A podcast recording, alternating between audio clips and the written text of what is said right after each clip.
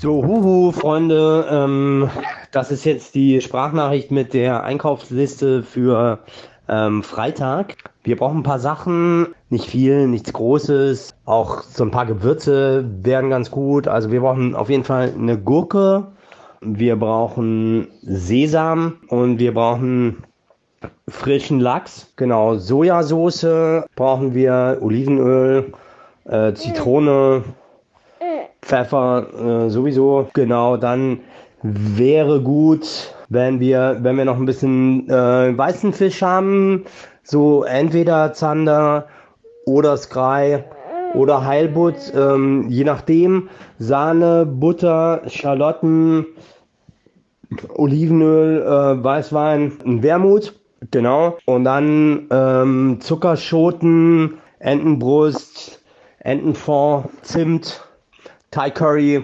bisschen Chili, also kann auch getrocknet sein, ist mir egal. Für, für so ein bisschen Schärfe.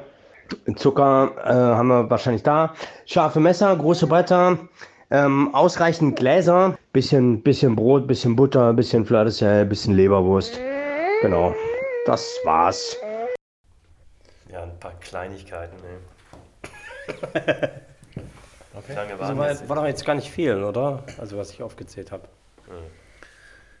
Schön, dass du da bist. Ja, schön, schön, dass ich hier sein darf. In unserem schönen Studio in Prenzlauer Berg. Ich überlasse dir gleich die Bühne. Hi Tobi. Was Hi macht, Felix. Was machen wir heute? Heute machen wir Weißwein. Namenhafte Weißweine. Der nächste Teil. Ähm, zweiter Podcast. Gut. Das sind die Weißweine, ähm, die wir heute trinken werden. Wie beim letzten Mal bei der Rotweinbox drei deutsche und drei französische. Ähm, wir haben einen Riesling von Nick Weiß von der Mosel. Ähm, wir haben vom Kaiserstuhl, vom Weingut April, einen Grauen Burgunder. Wir haben aus Franken einen Silvaner von Paul Weltner. Dann haben wir einen Sancerre Blanc ähm, von Domain Tabouret. Ähm, dann haben wir aus dem Chablis, aus dem Burgund, ähm, äh, von Dumas äh, oder Vigneron Alain. Und jetzt wird es schwierig mit dem Aussprechen. Äh, äh, Guteron? Guteron. Guteron, natürlich. Ah, ähm, also Chardonnay und äh, von Albert Erz äh, aus dem südlichen Elsass ein Gewürztraminer. Wir werden diese Weine ähm, in der Reihenfolge trinken, wie sie hier stehen. Allerdings wird es, ähm, es wird natürlich zwischendurch immer wieder ein paar Kleinigkeiten zu essen geben für euch. Mhm. Ähm, und ich möchte dieses Mal auch so ein bisschen so, vielleicht auch mal zwei Weine zu einem Essen, dass ihr dann halt auch mal so sagt, so, was macht es irgendwie mit dem Gang, wenn man jetzt zum Beispiel äh, ein Sancerre und einen restsüßen Riesling hat oder ähm, ein Chardonnay und ein Silvaner. Ne? Genau, also ich habe ein bisschen was vorbereitet. Äh, wir fangen an mit Nick Weiß direkt an der Mosel. So.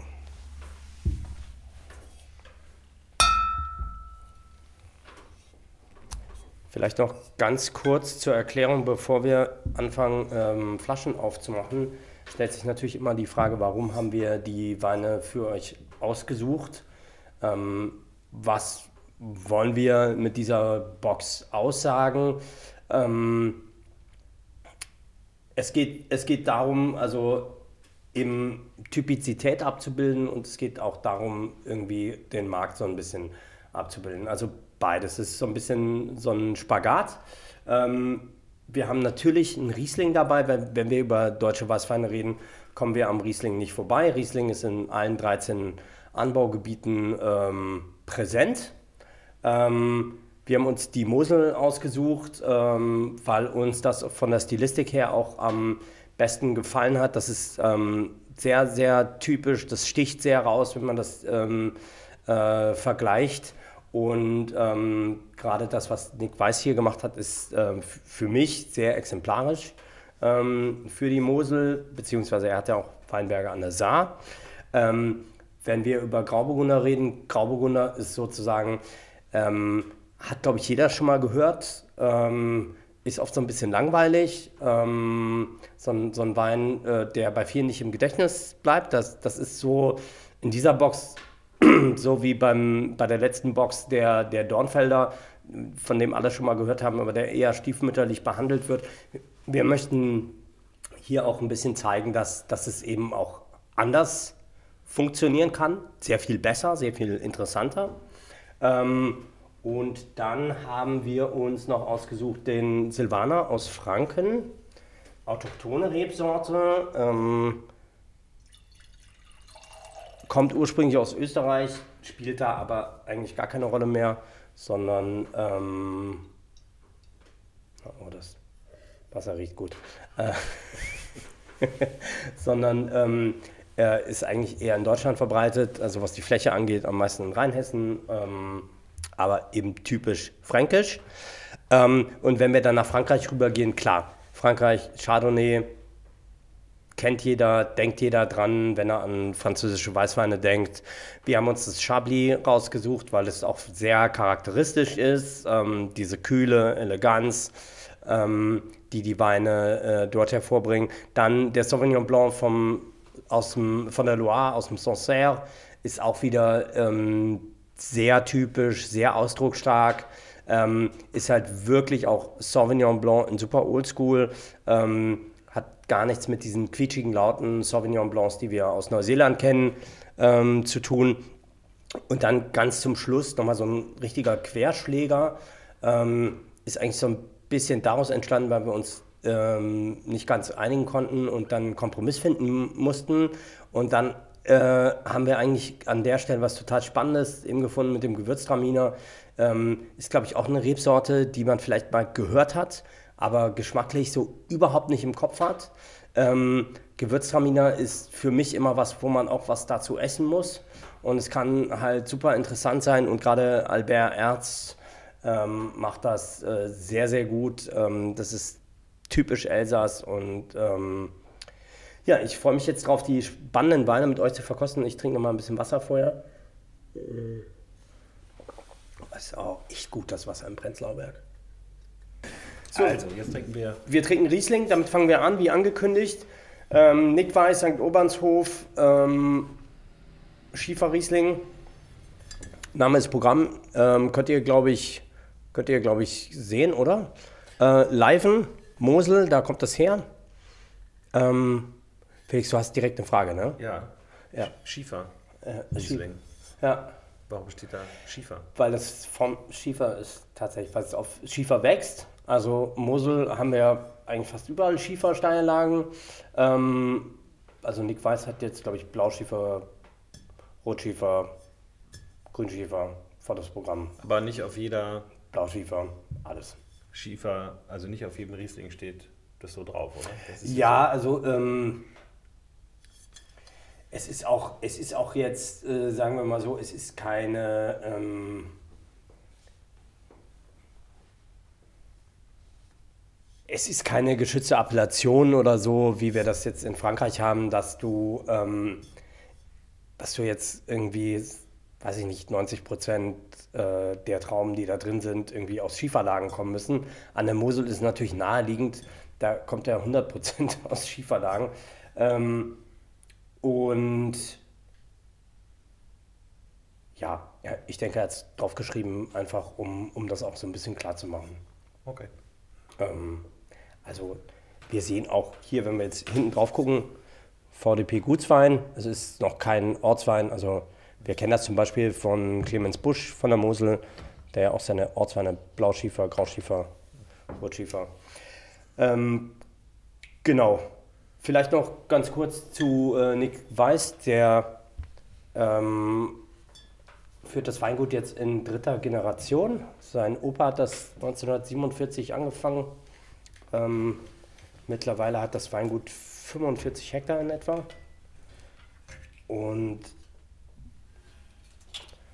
das wird alles spontan vergoren, was die machen, also ohne Zugabe von Reinzuchthäfen. Ähm, und entweder im Stahl oder Moselfuder, also 1000 Liter Fass. Ähm, ausgebaut, genau. Ähm, ja, Nick Weiß hat einiges an großen Gewächslagen an der Mosel, glaube vier und zwei auch noch an der Saar. Das ist ähm, die Saar ist sozusagen eine Unterappellation von der Mosel. Ähm, also das wissen viele nicht. Ähm, die deutschen Weinbauregionen haben auch eigentlich alle so Unter-Subregionen, also Rheinhessen zum Beispiel Swannegau oder ähm, Baden, Markgräfler Land, Kaiserstuhl oder so. Ähm, Mosel stand es früher auf dem Etikett drauf. Also jetzt steht hier ja nur noch Mosel drauf. Mhm. Äh, und früher äh, stand immer ähm, die, die älteren Zuhörerinnen und Zuhörer werden sich erinnern, Mosel Saar Ruwer auf der Flasche drauf und die Saar und die Ruwer sind eben wie die Terrassenmosel und die Mittelmosel auch Subregionen. So, ähm, was haben wir hier im Glas? Riesling. Ähm, wir sehen, das ist, ähm, wenn wir das jetzt mit der Pfalz zum Beispiel vergleichen oder mit dem Rheingau, äh, wenig Alkohol, 11,5. So, ähm, das könnte darauf hindeuten, dass das nicht ganz trocken ist. Ähm, das ist hier auch der Fall. Äh, sonst würde nämlich auch trocken draufstehen. Es ist so in Deutschland. Ähm, wenn nichts draufsteht, ist es in der Regel nicht trocken. Ähm, und es könnte allerdings auch durchaus trocken sein an der Mosel. Wir probieren mal, ich probiere es mal hier im Riesling, im Rieslingglas, ganz verrückt. So, okay, jetzt riech mal dran. Das Riesling, das ist klar. Und man riecht auch echt schön den Schiefer raus. Also eher so ein helles Gelb, ne? Wenn wir jetzt eben schwenken, sehen wir jetzt auch, es ist so wahnsinnig viel Extrakt. Mal gucken sich das, wie das ist, wenn wir das probieren. Riecht ihr das auch in der Nase, das, den, den Schiefer? Nee. Diesen Moselstinker? Vielleicht erklärst du das, woran man Schiefer erkennt. Also ich rieche nicht, weil ich nicht weiß, worauf also, ich da achte. Also riecht es wirklich wie Schiefer? Also wenn du mm, Schiefer in der Hand nee, hast? Nee, ähm, du hast Du hast erst so die Frucht vom Riesling, und das riecht ja auch dieses mhm, grüne, so, dann, das geht so ein bisschen Richtung, Richtung Litchi, haben wir auch so ein bisschen sowas da. Wollte ich gerade sagen. Mhm. Und dann dahinter kommt eigentlich so dieses Mineralische.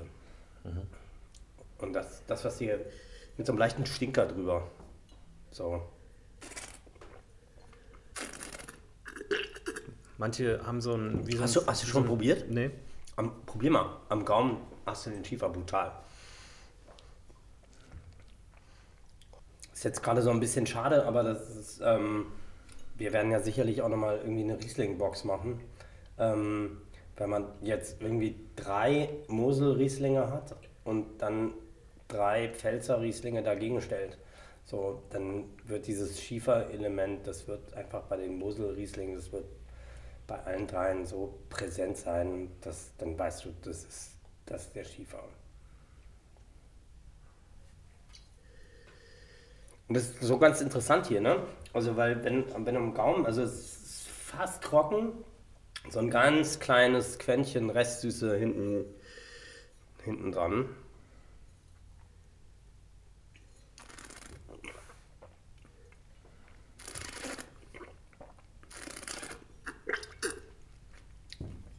Kommt natürlich auch die Säure, versteckt das natürlich auch super gut. Die Säure, das ist auch typisch Mosel.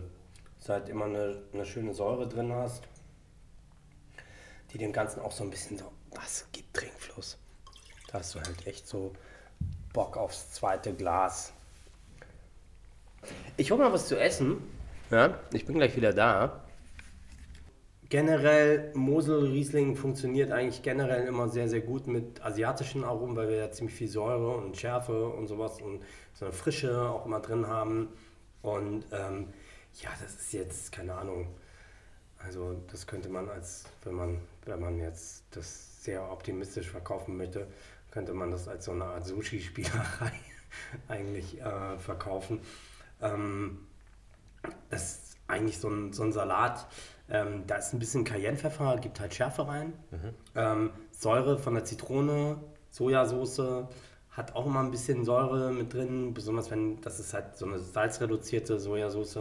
So, da ist das auch ein bisschen mehr so im Vordergrund.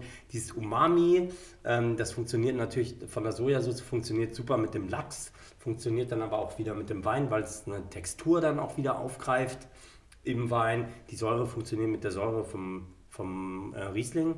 Das ist immer ganz gut. Also Säure funktioniert immer mit Säure oder mit Fett. Immer sehr, sehr gut. Ähm, so, weil Säure Fett leichter wirken lässt und so eine Frische immer reingibt. Also wenn du halt, das werden wir später auch merken, da werden wir ja auch noch einen, einen etwas kräftigeren Fisch dabei haben, äh, mit ein bisschen mehr Butter ähm, auch. Und ähm, Und da würden wir auch den Riesling nochmal nee, dazu da, machen wir, probieren. da machen wir was anderes Verrücktes. Felix, ganz ruhig. Ganz Aber die, also wir sollen das Essen, was du gemacht hast, mit Ja. verschiedenen Weinen probieren. ja, wir Und den probieren. fettigen Fisch nachher, den würd, da würdest du den Riesling aber nicht empfehlen. Nee, da würde ich ihn nicht empfehlen. Und warum nicht? Ähm, weil da fehlt, da fehlt bei dem Fisch fehlt da so ein bisschen die Säure und die Frische halt auch. Weil ähm, dieser Gang halt durch die Gurke, so mit der Zitronensäure und so, das hat halt schon so eine Frische, das ist so ein, so ein Start in, in Menü rein, könnte man sagen. Ähm, das, das funktioniert sehr, sehr gut zusammen. Ähm, der Wein hat das ja auch. Und der Fischgang, den wir später haben, der wird ein bisschen fettiger sein. Und ähm, da brauchen wir auch ein bisschen, da brauchen wir Säure, aber da brauchen wir auch ein bisschen mehr Seriosität, sage ich mal. Ähm, Das hier ist ja sehr spielerisch, sehr leicht, sehr elegant, sehr filigran gemacht, der Wein. Ähm, ne?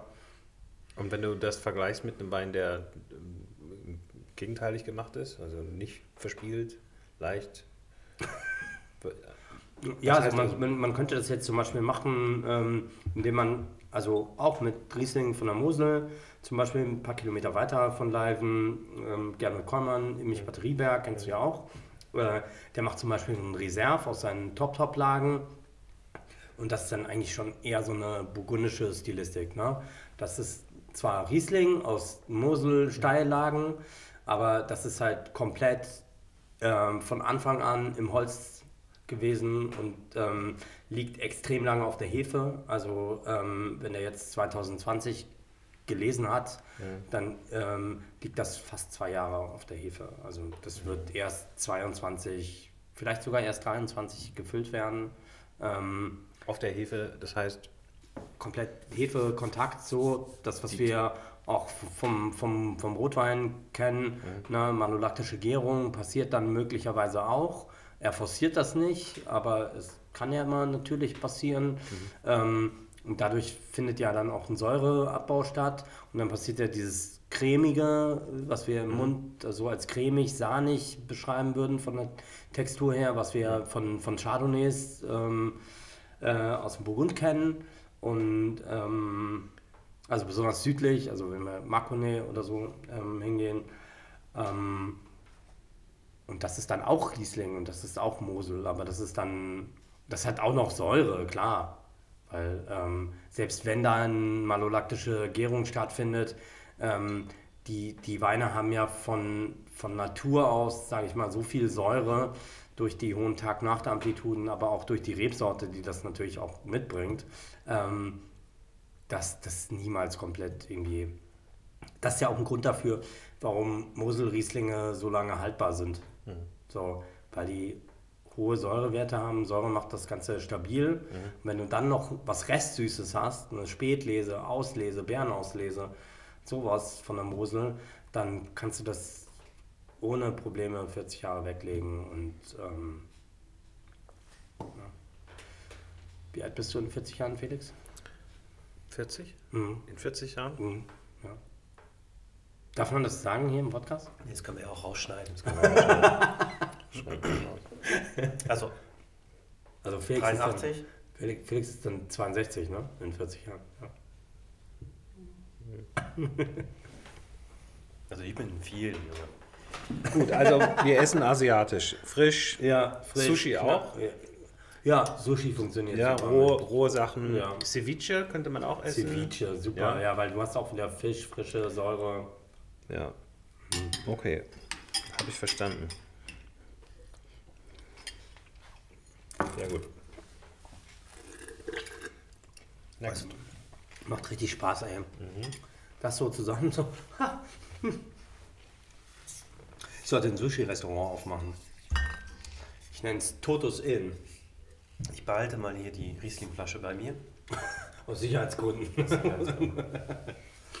so, wir machen weiter mit äh, Grauburgunder. Kann man das sehen? Wenn du die Finger wegnimmst, dann kann man es sehen. Ja. Kann man das sehen? Ja, ähm, Grauer Burgunder steht drauf auf der Flasche. richtig. Pinot, Pinot Gris auf Französisch, Pinot Grigio auf Italienisch. Ja, also so viel zum Thema Synonyme. Da hatten wir beim letzten Mal beim Spätburgunder, Pinot Noir, Pinot Negro hatten wir das ja auch das Thema. Ähm, Weingut April am, am Kaiserstuhl äh, ist auch ein Familienbetrieb wieder. Ähm, ist sogar biologisch zertifiziert ne? und äh, EcoVar-Mitglied. Ähm, die EcoVar ist eine Vereinigung von biologisch zertifizierten äh, Winzern. Ähm, genau. Ja, Bischofing, Kaiserstuhl. Ähm, das Weingut April hat sich komplett den Burgunder-Rebsorten verschrieben. Das heißt, sie machen Grauburgunder, Weißburgunder, Spätburgunder, Chardonnay. Ähm, und ich glaube, ein bisschen Müller-Thurgau machen sie auch noch. Ähm, das ist ja durch die Nähe zur Schweiz. Und so. Ja. Ähm, genau, wie gesagt, biologisch zertifizierter Betrieb. Vielleicht noch ganz kurz zur ähm, Einteilung. Das ist jetzt hier Frucht. Die haben Fruchtstein und noch äh, was, eine, eine dritte Linie. Ich glaube, irgendwie Lage. Ja, macht, glaube ich, Sinn.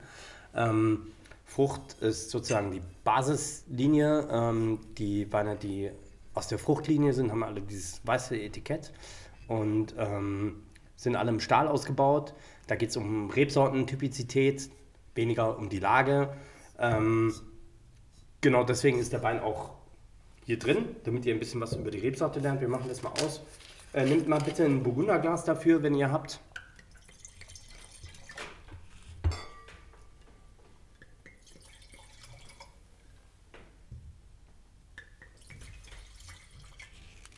So. Wir sehen auch, das ist ein bisschen ähm, höher hier vom Alkohol, das ist 13 Umdrehungen. Das hängt mit der Rebsorte zusammen, aber auch eben damit, dass wir am Kaiserstuhl äh, mehr Sonne haben. So, jetzt riechen wir mal dran. Was stellen wir fest, Toto? Weißwein? Ist korrekt. Wir sehen aber auch schon, das ist dunkler als der Riesling, den wir eben hatten. Ähm, wir sehen auch, wenn wir das schwenken im Glas, dass da ein bisschen mehr Extrakt äh, hinter steckt. Und wenn wir jetzt, riech mal dran. Der ist nicht so fruchtig, oder? Wie der Riesling. Äh, Würde ich, würde ich jetzt anders beschreiben. Also ich würde sagen, die Frucht ist zurückhaltender. So, es ist ein bisschen leiser. Ne?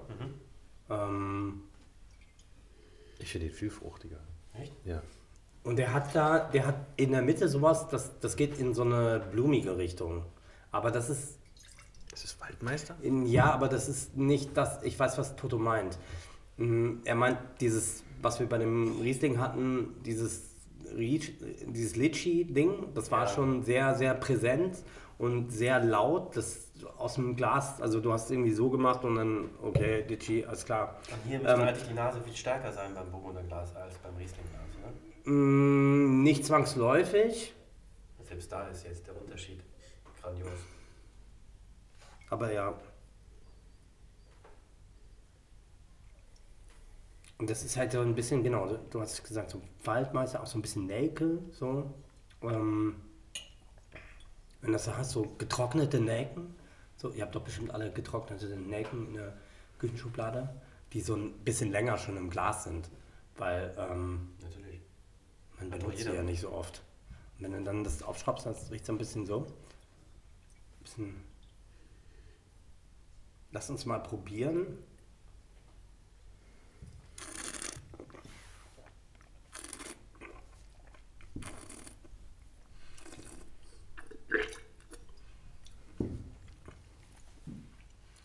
Und?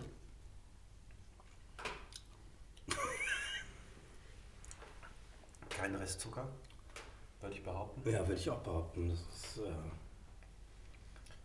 furztrocken. Würde ich auch so sehen. Erzähl, erzähl noch mal, also was du schmeckst. Also ich habe das jetzt, das ist eigentlich, das ist das Schöne, weil ähm, klar, wir haben hier jetzt wenig Säure, ne? Ähm, die Rebsorte bringt halt auch nicht so viel Säure hervor, aber was interessant ist, weswegen wir auch diesen Grauburgunder ausgewählt haben und nicht irgendeinen anderen, ähm, ist, dass er halt schon irgendwie ein Stück weit schon die Mineralität auch ähm, mit widerspiegelt, auf der er gewachsen ist. Dadurch kommt zum einen Spannung und auf der anderen Seite ähm, mh,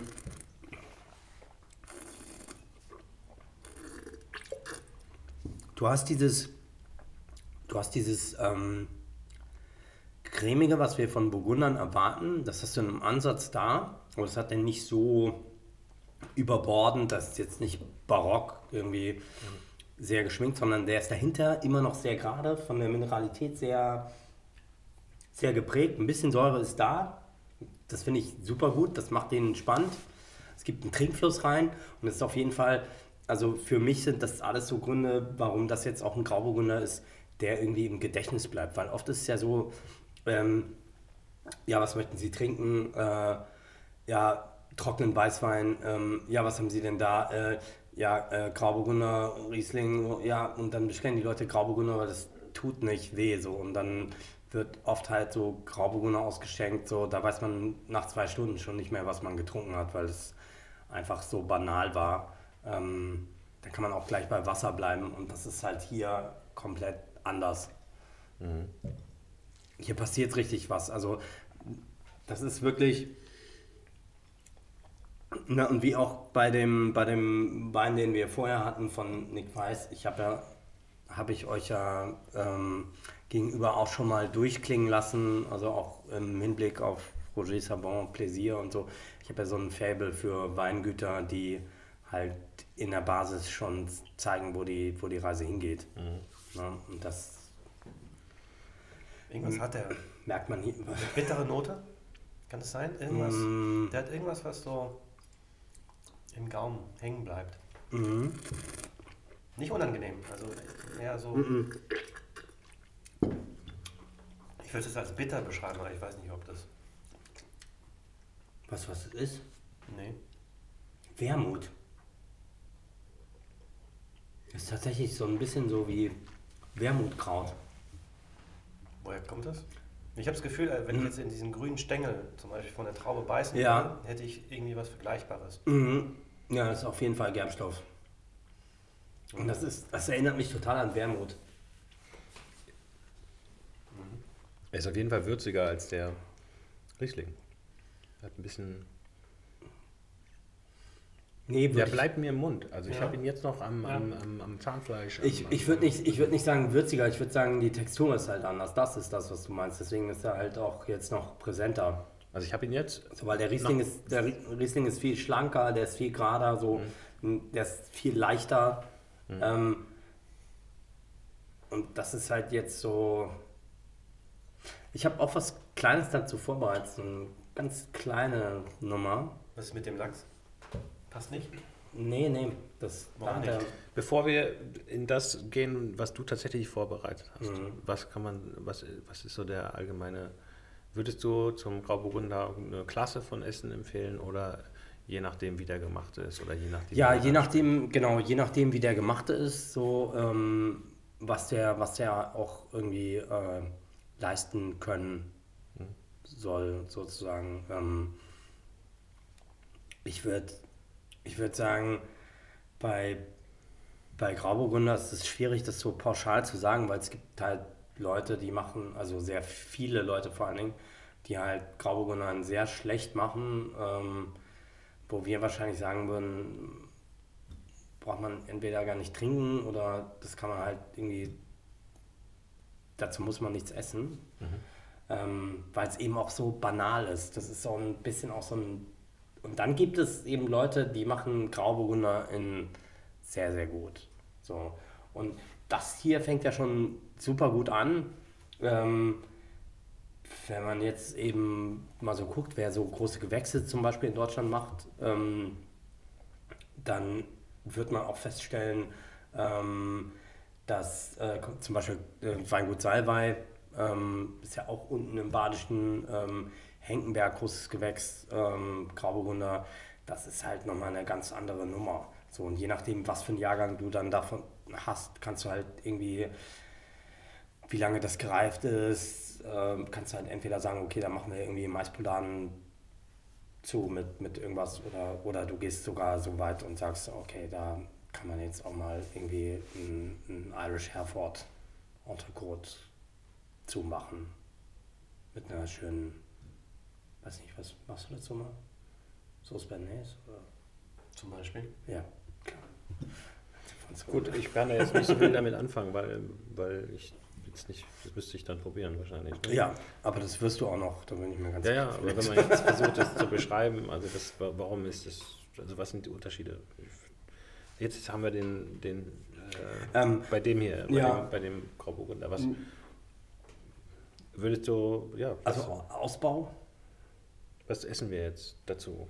Oder warum? Was dazu, was, ja, was ich dazu vorbereitet habe, konkret? Mhm. Leberwurststulle. Leberwurststulle. Ja, weil es halt einfach super gut funktioniert dazu. Ja, will ich weil, sofort probieren. Weil, ähm, ja, habe ich mir gedacht, weil es ist einfach, ihr werdet merken, so, dass das Boah. wird dem Wein halt sehr, sehr gerecht.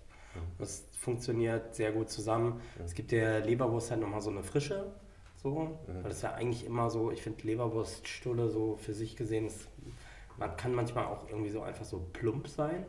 So. Aber mit dem Wein funktioniert das sehr, sehr gut. Ähm, mit Butter oder ohne? Natürlich mit Butter. Mm. Das heißt, es braucht Fett. Ja, ja. Fett wird ja durch Fett dann nur noch fettiger. okay. Hashtag so. Corona-Bauch. Merkt ihr, was passiert? Mit der Leberwurst und dem Wein? Nein. Nein. Na, der Wein, der bekommt jetzt äh, mehr Tiefgang dadurch. Und ähm, die Leberwurst gewinnt frischer. Also beides gewinnt jetzt so davon. Und das macht eigentlich ein gutes Pairing auch aus. Das ist immer das, was, worauf man so achten muss. Ähm, so, das muss ja nicht immer irgendwas gezirkeltes auf dem Teller sein mit irgendwie 36 Komponenten, die von fünf Leuten mit Pinzetten angerichtet werden, sondern ähm, es kann ja auch sowas Einfaches sein. Aber es ist halt genau irgendwie das, was, was ein gutes Pairing ausmacht. Dass du halt irgendwie so alleine sagst, okay, das ist lecker. Ähm, aber wenn du es halt zusammen hast, dann sagst du, okay, alles klar. Wir machen weiter. Wir gehen nach Franken. Genauer nach Rödelsee. Rödelseer Silvaner vom Paul Weltner. Ist auch ein Familienweingut. VDP übrigens auch hier am ähm, der Kapsel könnt ihr es sehen. Ich, Felix, hast du es drauf? Ich habe es drauf, aber man hört dich gerade nicht, weil äh, Hört man mich so? Es ist ein VDP-Weingut, also Verband Deutscher Prädikatsweingüter. Ähm, zu erkennen hier an dem Adler auf der Kapsel. Wir haben, kannst du mir das von Nick Weiß nochmal die Flasche rüberreichen? Mm, okay. Ja, danke. Ähm, bei Nick Weiß können wir das halt auch sehen, das ist auch ein VDP-Weingut. Mhm. Ähm, hatte ich, glaube ich, letztes Mal schon was dazu gesagt, weil wir in der Rotweinbox ja ähm, Aldingers dabei hatten. Das ist ja auch ein VDP-Betrieb. Ähm,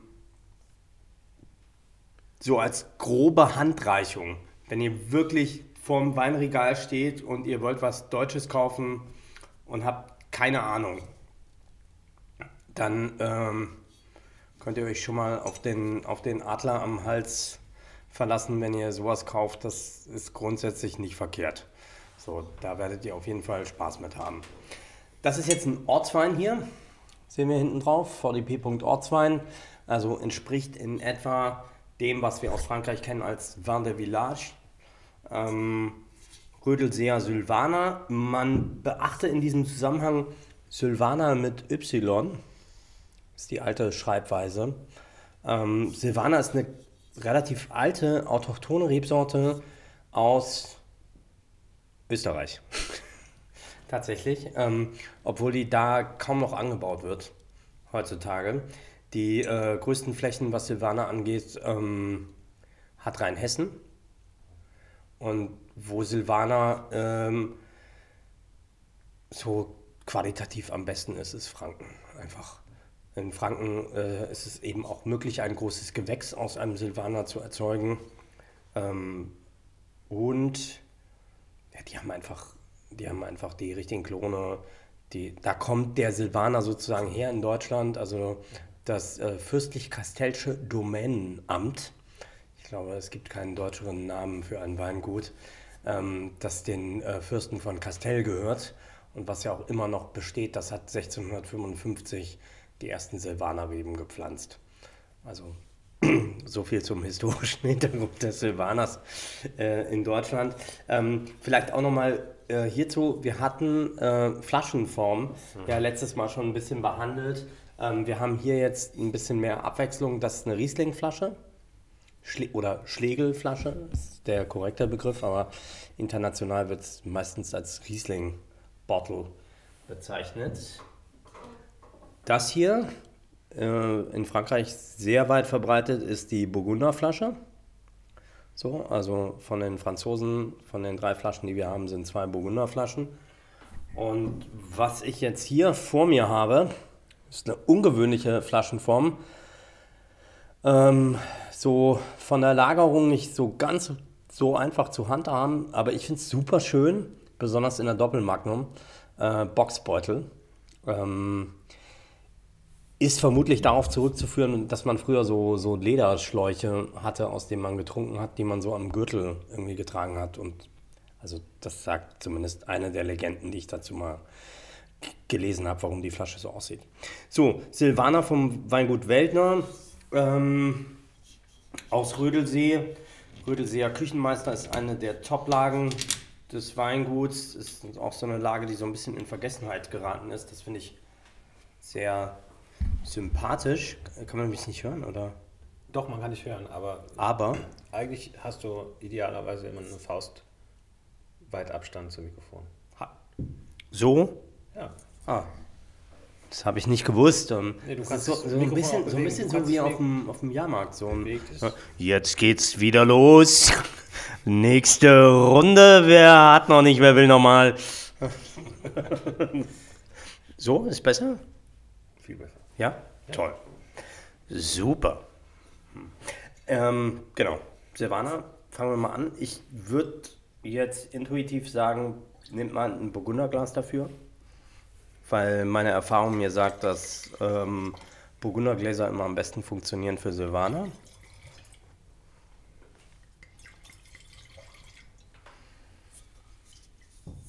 So.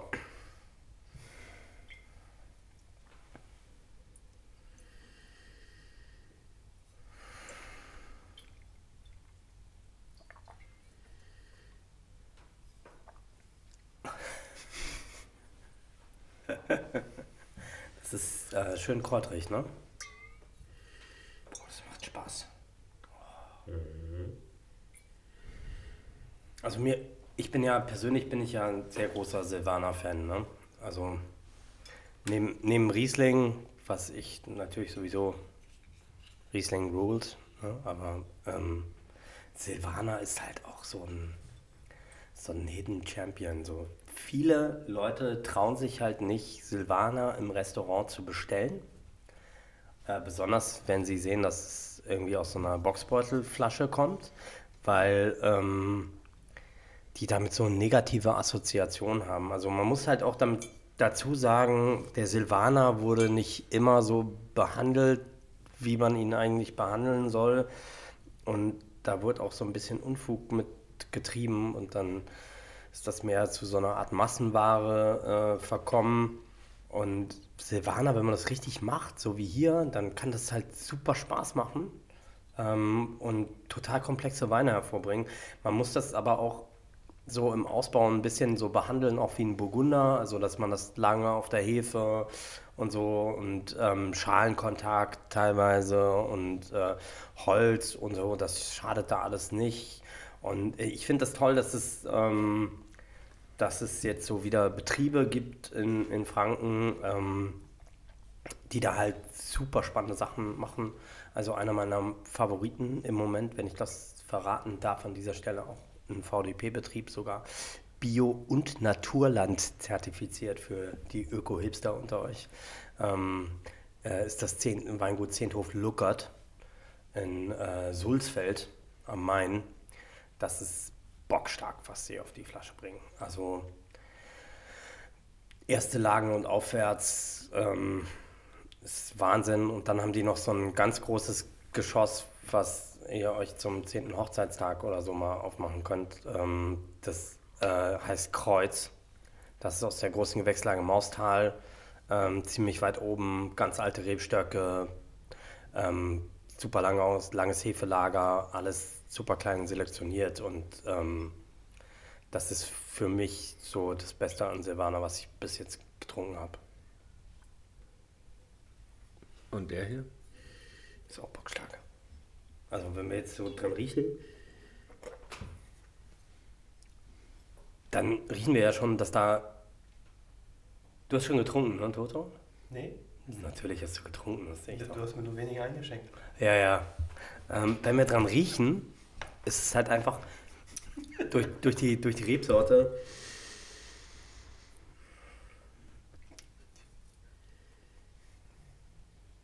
Riecht ihr dieses Kräutrige?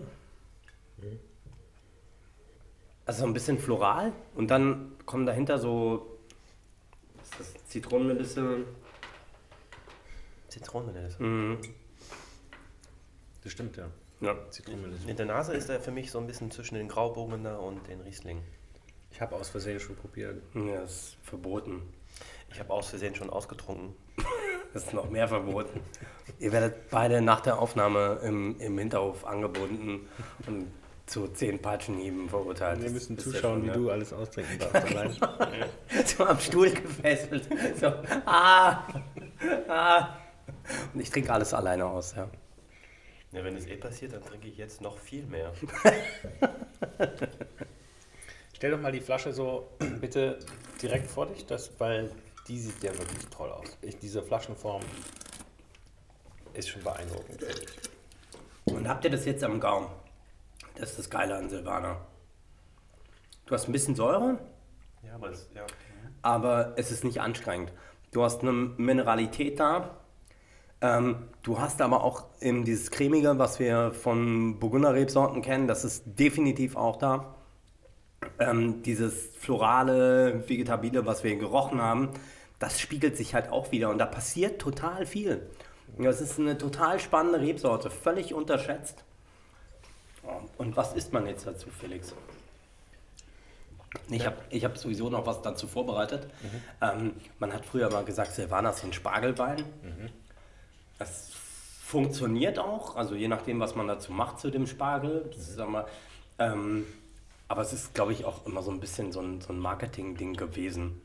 Also so einfach, ähm, weil man dann irgendwann, das ist so eine Urban Legend, die ich dann mal von einem Sommelier-Kollegen zugehört habe, die ich jetzt hier exklusiv für euch preisgebe, ähm, dass man irgendwann ähm, Absatzprobleme hatte, was den Silvaner anging, ähm, weil eben so viel Unfug damit getrieben wurde. Und dass dann eine größere Supermarktkette in Deutschland behauptet hat, das sei der ideale Spargelwein. Ähm, weil einfach, wenn eins sicher ist, dann ist es, dass April, Mai die Deutschen wie bekloppt in den nächsten Supermarkt oder auf den Wochenmarkt rennen und weißen und grünen, vor allem weißen Spargel kaufen möchten. So, und dann werden die auch irgendwas dazu trinken wollen. Und äh, viele Leute setzen sich ja leider nicht so in nicht so im Detail mit Wein auseinander, wie wir das hier tun.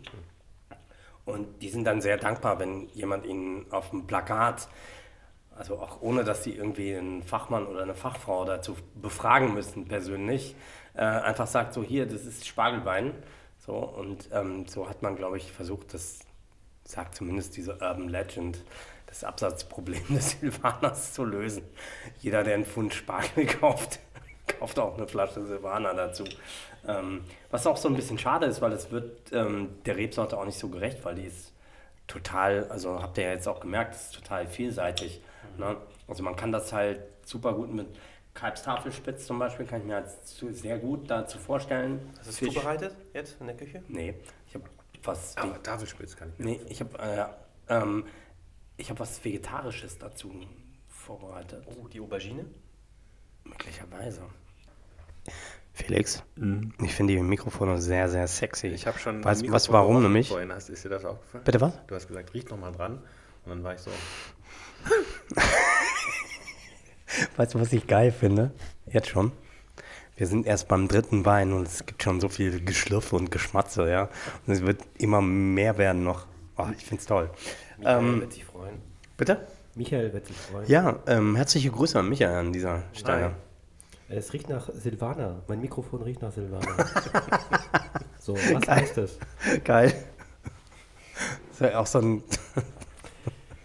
ähm, ich gehe mal eben schnell in die Küche ähm, und bereite was Leckeres zu.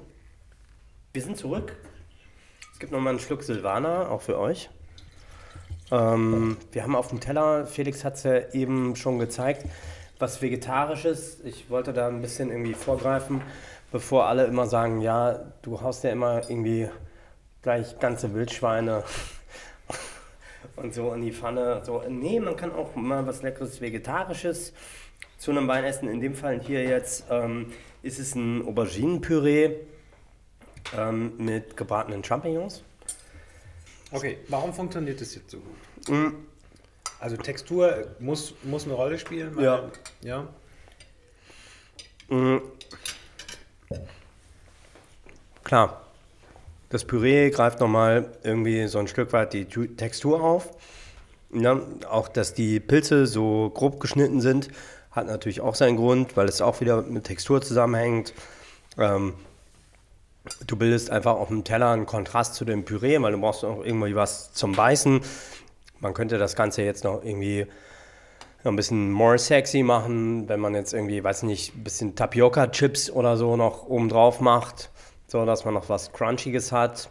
Ähm, aber ich glaube, das funktioniert so allein schon eigentlich sehr gut. Ähm, warum funktioniert das mit dem Wein zusammen? Ähm, Weil es ein Stück weit eben auch genau diese, diese Cremigkeit, die der Wein, ähm, dieses Komplexe auch aufgreift. Ich hatte ja gesagt, es ist nicht nur Aubergine im Püree drin, sondern es sind eben auch Oliven drin und äh, gegrillte Artischockenherzen. So, das gibt natürlich auch so dieses Kräutrige und verstärkt natürlich auch ein bisschen Stück weit diesen Umami-Effekt, den der Wein hat. Ähm, und den wir jetzt auch hier in einem, in einem Gang haben. So, das ist alles von der Textur her so sehr fleischig, ähm, sehr fleischig, würzig. So, das ähm, funktioniert halt einfach deswegen sehr, sehr gut zusammen, weil ähm, der Wein sozusagen wie der virtuelle Kräutergarten für den, für den Gang funktioniert. Deswegen habe ich jetzt auch bewusst jetzt irgendwie nichts drüber. Klar, würde man das im Restaurant noch so machen. Ähm, das hat auch durchaus Sinn und seine Berechtigung, aber einfach, ihr seht jetzt sozusagen, der Wein sind die Kräuter, die auf dem Teller nicht vorhanden sind. Gut, gut gesagt. Kann man das verallgemeinern? Könnte man es immer so dass also dass der Wein tatsächlich das wirklich was das ergänzt. Also das ist ja, also der Wein muss, also meiner Meinung nach, Finn, wenn du ein gutes Pairing machst, ähm, äh, ist der Wein immer wie so ein Puzzleteil zu dem Gang. Also es gibt immer noch irgendwie so ein Stück, was man hinzufügt und was dann dem Gang an sich der ja schon super ist, wie die Jungs in der Küche den gemacht haben, immer noch mal so den letzten Schliff so mitgibt, mhm. bevor das Ganze dann. Weil wenn man diese, dieses Bild des Puzzleteils mhm.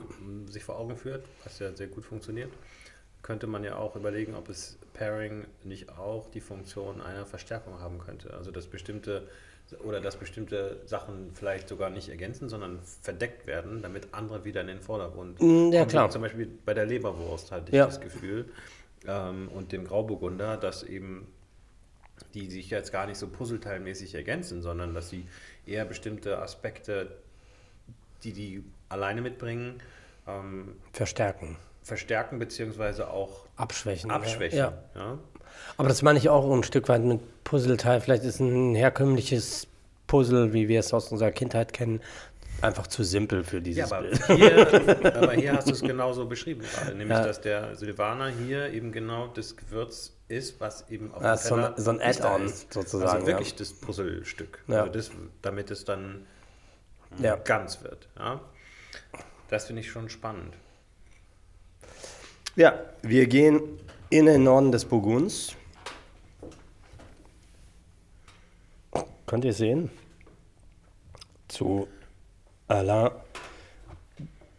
Gautheron. Gautheron. genau. Chablis haben wir ja doch alle gehört, kennen wir. Von genau. allen Speisekarten dieser Welt. Chablis, Chablis, Chablis. Genau. Was ist denn jetzt so die Magic dabei? Ja, also es ist wie gesagt ganz aus dem Norden des Burgunds, also Norden kühler, also quasi Gegenpol zum Mâconnais im Süden.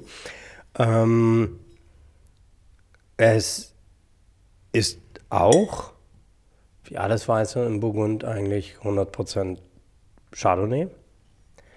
Aber es ist eben Chardonnay in kühler und frischer So, und wie das jetzt schmeckt, lieber Felix. Aber das heißt, du weißt jetzt schon, dass der mehr Trinkfluss hat, dass man ihn auch unter Umständen ohne Essen sehr gut genießen kann, dass man ihn auch einfach äh, ja, gerne trinkt. Also dass er, dass er ja, also ohne Essen hatten wir eigentlich schon so die Diskussion hier. Ich glaube, wir sind uns alle drei am Tisch einig, dass wir grundsätzlich fast jeden Wein ohne Essen trinken können. Aber ich meine eher auch so Aperitif, also wenn man, wir fangen schon mal an, wir machen schon mal was auf. Ja. Wir, beim Kochen oder der muss. Ja, also beim, beim Kochen, beim Kochen kann ich mir das auf jeden Fall sehr gut vorstellen, weil du ja quasi das Essen direkt vor deinen Augen hast. Ähm, klassisch mit Chablis ist immer Fisch. Mhm. Eigentlich. Ah. Zeig uns mal die Farbe, warte. Ja, du siehst aber, das ist halt schon dunkler gleich und man riecht halt auch. Rieslingglas, ja? Äh, Burgunderglas, Burgunderglas, ja. Hm. Ja, man muss dazu sagen, ähm, Toto trinkt normalerweise immer nur gereifte Rieslinger, große Gewächse aus der Pfalz, deswegen ist das Burgunderglas für ihn das Rieslingglas. So. Mhm. Mhm. Verrät dir die Farbe was? Siehst ja. du da? Ja, was siehst ja. du? ja, das ist dunkler. Ne? Also wir sehen halt auf jeden Fall, dass hier irgendwie ein bisschen mehr Extrakt im Spiel ist, Holz auch auf jeden Fall. Das riecht man ja auch gleich. So. Ja, ähm, genau. Also, das ist halt auch so ein total alter Familienbetrieb, was wir hier jetzt irgendwie haben. So ein kleines Weingut, ähm, was immer noch in Familienhand ist, was sehr naturnah arbeitet. Ähm, also die sind jetzt nicht biozertifiziert so. Ähm, da ist halt auch immer die Frage, will man das, muss man das sein? Und ähm, hatten wir ja letztes Mal auch schon. Ähm, die, die aber handwerklich erzeugte Weine machen und die halt auch irgendwie so einen eigenen Weg damit verfolgen und ähm, ich finde das halt, ich finde das halt ganz spannend, ähm, weil es auf der einen Seite typisch Chablis ist und auf der anderen Seite von der Stilistik her sehr eigenständig. Und das ist ja auch so ein bisschen die Idee von unseren Boxen, dass wir halt auch nicht nur die Weine vorstellen, sondern auch Winzer mit vorstellen, die ähm, ja auch einen Stil haben. So eine Handschrift. Ne? Ähm, ja, das das wünschen wir uns, das zu suchen, na klar. So, wenn ihr jetzt dran riecht. Toto, was riechst du? Chardonnay, Ist korrekt. Ja. eindeutig. Eindeutig Chardonnay. Also wenn das kein Chardonnay ist. So, du hast halt diese, dieses ähm, so leicht zitrische, dann, das, dann driftet das so ein bisschen ab Richtung Honig, ne? Das kommt von der Hefe. Hefekontakt. Holz. Dahinter so ein bisschen Veilchen. Das ist der Chardonnay. Das ist toll. Also, vor Dingen ist super jung, ne? Das ist 19, was wir jetzt hier gerade trinken. Und das ist total zugänglich.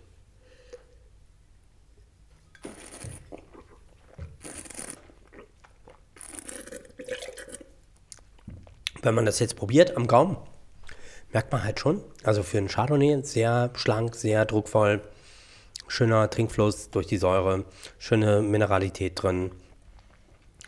Macht auf jeden Fall Lust auf ein zweites Glas. Und das ist auch diese, ich finde diese, diese Koch-Assoziation von dir, Felix, finde ich, finde ich sehr gut, passt sehr gut zu dem, zu dem Wein. Ich kann mir das richtig gut vorstellen, so wie du so mit Kopfhörern in deiner Küche stehst, ähm, das ganze äh, Nevermind-Album von Nirvana hörst und ähm, dazu halt einfach so entspannt zwei Flaschen davon wegtrinkst, während du drei Gänge kochst. Das ist dann Aperitif für Felix. Weit nachher. Nee, ich glaube, das machst du die ganze Zeit, Tobi. Nee, ich- du, du sa- du sagst jetzt, du kannst dir gut vorstellen, dass Felix es so macht. Einfach nur. Mm, Ja, einfach nur, um von mir selber abzulenken. klar, klar, natürlich. Ich frage für einen Freund. ja, genau. Ich frage für einen Freund, kann man, kann man diesen Wein trinken beim Kochen? Äh, während man Nevermind hört von Nirvana. Tolles Album. Bisschen so Eisenkraut eigentlich so. Ich finde ihn komplexer im Abgang. Oder Ja. in dem, was noch im Mund dann zurückbleibt. Jetzt auch wenn man Ja. ihn mit den Deutschen vergleicht. Ich weiß nicht, ob das jetzt. Mit den deutschen Chardonnays oder mit Nee, den... mit den, die wir jetzt gerade auch hatten, ähm, den Silvaner. Nehmen wir mal den Silvaner. Mhm. Was mir jetzt beim Chablis einfach noch im Mund bleibt, ist so eine. Der bleibt irgendwie länger da. Das, ich will das jetzt nicht ähm, qualitativ beurteilen. Aber ich Nee. weiß nicht, ich ich, weißt du, was ich meine? Ja, das hat, das hat mit dem Ausbau zu tun, der, dass der halt einfach länger auf der Hefe war, länger am Holz. Ähm, so, Holz. das bringt auch die, ja, Holz. Das heißt, der, der Silvaner hatte überhaupt kein Holz, oder? vielleicht- doch, ich glaube, der hatte ein bisschen Holz, aber ähm, Holz heißt ja auch nicht immer, dass es jetzt unbedingt nach Holz schmeckt, sondern dass ja, das ist, es muss auch nicht neues Holz sein. Ne? Also zum Beispiel Nick Weiß baut ja seine großen Gewächse alle im Holz aus. Alles 1000 Liter Fuder, so, aber das ist ja kein getoastetes Barrique, wie man das jetzt in Spanien im Rioja machen würde oder so, sondern das sind einfach große 1000 Liter Holzfässer, wo es ihnen um den oxidativen Ausbau geht, um den Austausch mit Luft, so, und äh, die sind tausendmal schon mit Riesling gefüllt, so. Die hat wahrscheinlich sein Opa schon benutzt, äh, um, um die Rieslinge äh, anzubauen. Genauso Gernot mit seinen großen Lagen, nämlich Batterieberg. Der hat die großen Lagen alle im Barrique. Ja, aber es ist alles kein getoastetes Holz. Es geht ihm nur um Hefekontakt und heißt, dass man das äh, abfackelt. ja, ja, genau, wie wir das. Ja, ja, also da gibt es ja dann, besonders wenn wir dann über Whisky reden, ähm, gibt es dann noch so diese Röstgrade, so und je nachdem, was man dann macht, ob man zum Beispiel, ob man einen Scottish Highland Whisky macht oder eben ein Tennessee Whisky, hat eben ganz hohen Toastgrad, weil die haben ja diese Story mit dem abgebrannten Lagerhaus und so. Ja. So, nee. Ich dachte, das wäre äh, sowieso notwendig, um, um diese Fässer herzustellen, für diese Krümmung und alles, dass man halt. das Nee, erhitzt also, nee, ähm, erhitzen, ja, Wasserdampf für Krümmung ist auf jeden Fall, also wenn du halt Holz krümmen Ja, willst, klar, brauchst du Wasserdampf. Feuer, also richtig, Nee, Das ist wirklich nur irgendwie, was dann angebaut wird. danach. Ist je nachdem. Ja, also brennst das dann Brennst das- eben je nachdem nochmal aus. Richtig verkohlt, oder? Ja. So richtig- also je nachdem, wie, wie der Röstgrad sein soll. Also für einen Tennessee Whiskey verkohlst du es auf jeden Fall komplett. Fast schwarz. Ja, Oder schwarz. Ist schwarz. Ja. Tennessee Whiskey. Ja, wie gesagt, die haben ja diese Story mit dem Lagerhaus, weil die haben ja ursprünglich, ähm, also Jack Daniels ist ja der bekannteste Tennessee Whiskey und die haben ja ursprünglich irgendwie ähm, eigentlich, glaube ich, genauso gearbeitet wie die Jungs in Kentucky. Also amerikanisches Eichenholz, drei Jahre Minimum Lagerzeit im neuen Holz. Und das ist ja eben auch der Unterschied. Nehme ich neues Holz oder nehme ich gebrauchtes Holz? Die Amis nehmen immer neues Holz. So, weil amerikanische Eiche bringt immer diesen Vanilleton mit und das wollen die immer haben in ihren Whiskys. So. Und ähm, deswegen immer neues Holz. Die benutzen die Fässer einmal und dann kommen die weg. Also ähm, mittlerweile werden die in Schottland ziemlich viel recycelt. So, da, dass die Schotten gerade in den Highlands ähm, ziemlich viel amerikanische Fässer aufkaufen, die schon erst belegt sind und dann eben amerikanisches Holz noch fünfmal belegen mit Whisky. Ähm, und bei den Jungs in, in Tennessee ist es so, die hat, denen ist wohl mal ein Lagerhaus abgefackelt. So, und ähm, die Whiskyfässer sind irgendwie zum Glück irgendwie nicht in Flammen aufgegangen, aber die sind halt von außen komplett verkohlt gewesen. So, und dann haben die irgendwie festgestellt, dass das was mit dem Whisky macht. Und deswegen, ich glaube, die haben auch irgendwie so ein Kohlefilterverfahren, da muss ich mich nochmal einlesen. Ähm, das, da wird auch noch irgendwie, da kommt noch ein bisschen Asche nochmal ins Spiel. Das, genau. Und wenn wir zu Chablis zurückkommen, Mhm. dann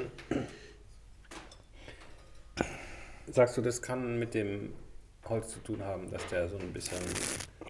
Ist es jetzt so primär, sekundär, tertiär, würde man das da anwenden? Na, ich glaube, ein bisschen neues Holz ist vielleicht schon im Spiel. Und, ähm, oder neueres. Und äh, auch Hefekontakt. Ne? Und, wir, und wir wissen ja, im Burgund wird ja auch eben immer auf kleines Holz gesetzt. Also nicht 1000 Liter wie der Fuder an der Mosel, sondern Barriques. 228 Liter. Burgundisches Barrique.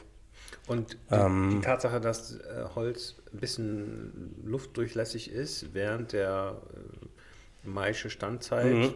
ist das, äh, hat das einen Einfluss auf, auf äh, Ja, klar. Also, ähm, wir haben ja den Grauburgunder geha- gehabt und der ist ja komplett im Stahl gemacht. ja. So. Und dadurch ist es reduktiv, also kein Sauerstoffaustausch. Der hat auch Hefekontakt gehabt, sonst hätte der diesen Schmelz nicht.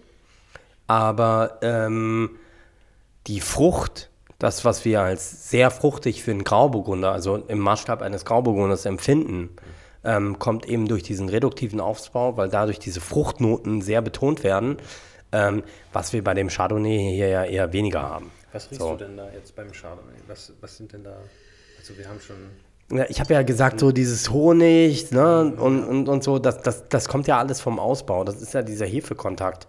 Ähm, das kennen wir ja auch. Äh, vom Viognier, genau, Lulis ist mir gerade eingefallen ähm, von, von Serre Vigne. Ähm,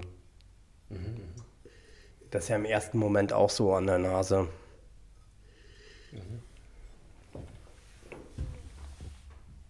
Ja, was würdest du dazu essen, Felix?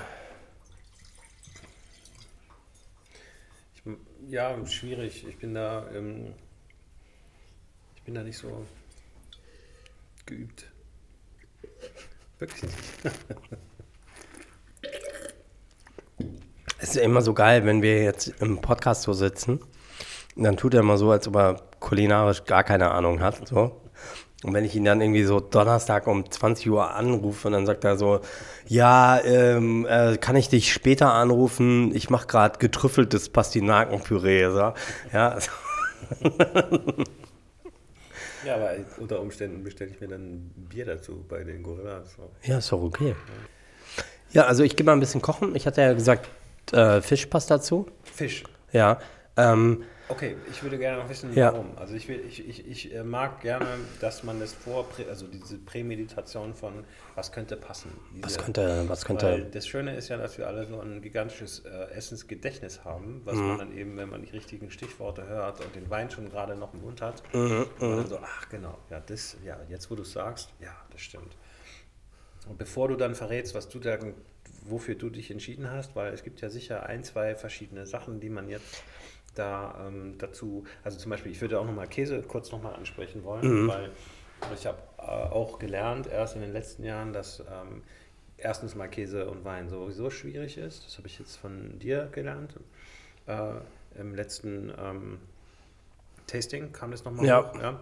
Und zweitens, äh, äh, dass äh, wenn, dann funktioniert es eigentlich besser mit Weißweinkäse.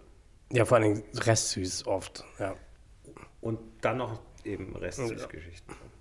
Ähm, würdest du sagen, dass der ideale Wein für, die, für Käse restsüße Weißweine sind? Oder Also das- ist wie gesagt immer pauschal immer schwierig, weil die ganze Käsewelt genauso komplex ist eigentlich wie die Weinwelt, weil, weil wir ja auch gerade bei Käse, ich meine, wir hatten das ja, du erinnerst dich, bei Bernd, da hatten wir, glaube ich, drei verschiedene Reifegrade von, von einem Ziegenkäse auf dem Teller und das ist halt schon geil, das auch so zu sehen, aber das ist natürlich im und zu essen und im Pairing ist das natürlich super schwierig. So, versuch das mal irgendwie mit einem Wein irgendwie abzubilden. So. Ähm, da, brauchst du, da brauchst du aber so irgendwie 2000 Weine auf der Karte, damit du irgendwie so, so ein Repertoire da hast, dass du schnell mal was aus der Hüfte schießen kannst, was wirklich dazu passt. Ähm, es, es funktionieren immer gut, also bei, bei restsüßen Sachen funktioniert es immer sehr gut mit dem Fett, weil Käse hat halt einfach viel Fett und das funktioniert einfach mal sehr gut dann auch mit der Salzigkeit und diesem, diesem Umami so. Ähm, man kann aber auch, also trockene Sherrys eignen sich halt auch super ähm, für, für ein, ein Pairing mit einem Käse. Weil bei dem, um jetzt nochmal auf diesen Wein Ja. zu kommen, kann ich mir Käse kaum vorstellen. Also ich wüsste jetzt nicht, Ja, also ich, Käse ich da jetzt vielleicht in einen ganz trockenen, alten, also eher einen trockenen Käse, der eher, aber ich, ich habe eigentlich jetzt keine, keine Idee bei Käse. also ich muss ganz ehrlich sagen, ich kann mir auch schwer Käse dazu haben vorstellen. das Super schwer.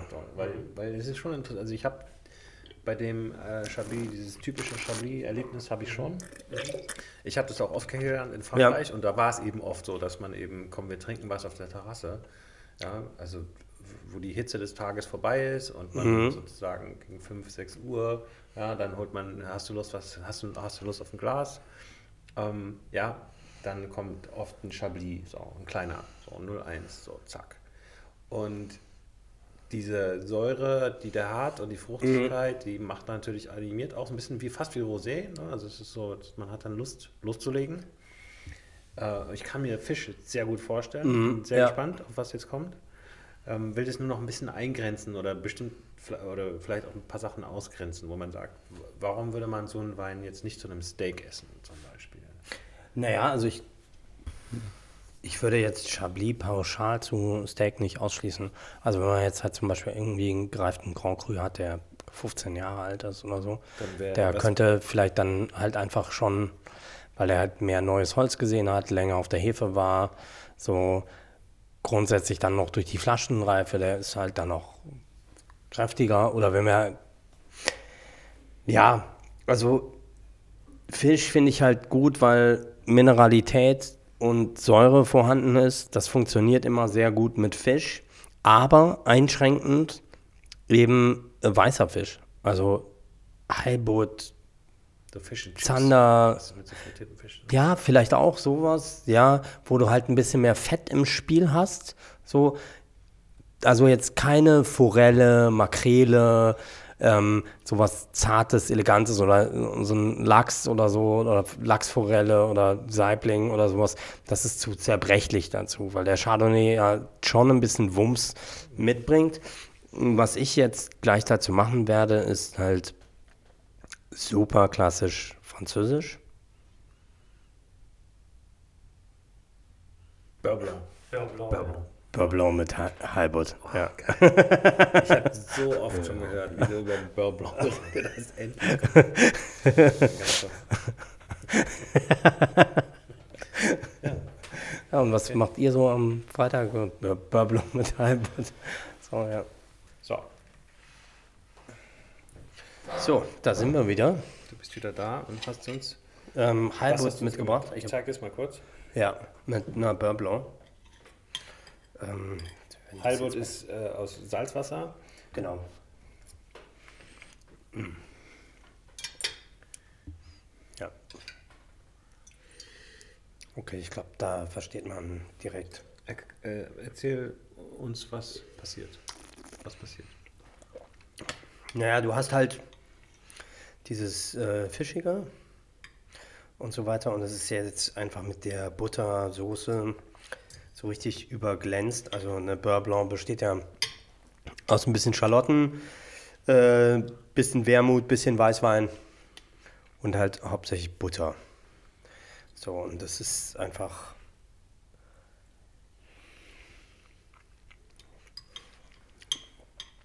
Das zusammen ist einfach schon geil, der Fisch und die Soße.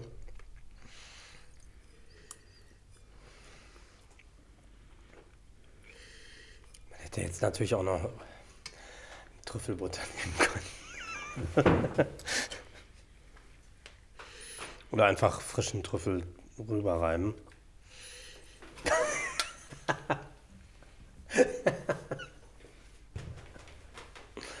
Wir machen weiter mit äh, Sancerre, oder?